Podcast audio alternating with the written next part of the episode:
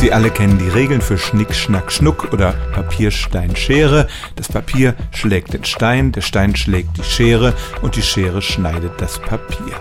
Ein simples Spiel, das Kinder ab dem Alter von etwa vier Jahren verstehen und spielen können.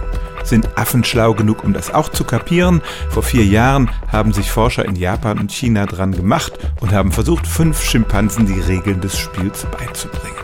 Das lief folgendermaßen ab. Auf einem Touchscreen wurden den Affen jeweils zwei der Gesten präsentiert und sie bekamen eine Belohnung, wenn sie auf die Geste klickten, die in diesem Fall gewonnen hat. Das alles lief Schritt für Schritt ab. Sie lernten das für die drei unterschiedlichen Paarungen nacheinander.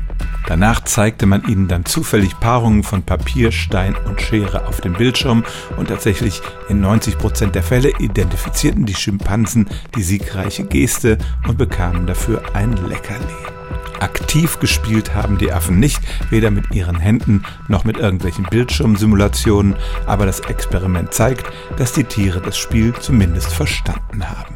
Stellen auch Sie Ihre alltäglichste Frage unter stimmt's at radio1.de.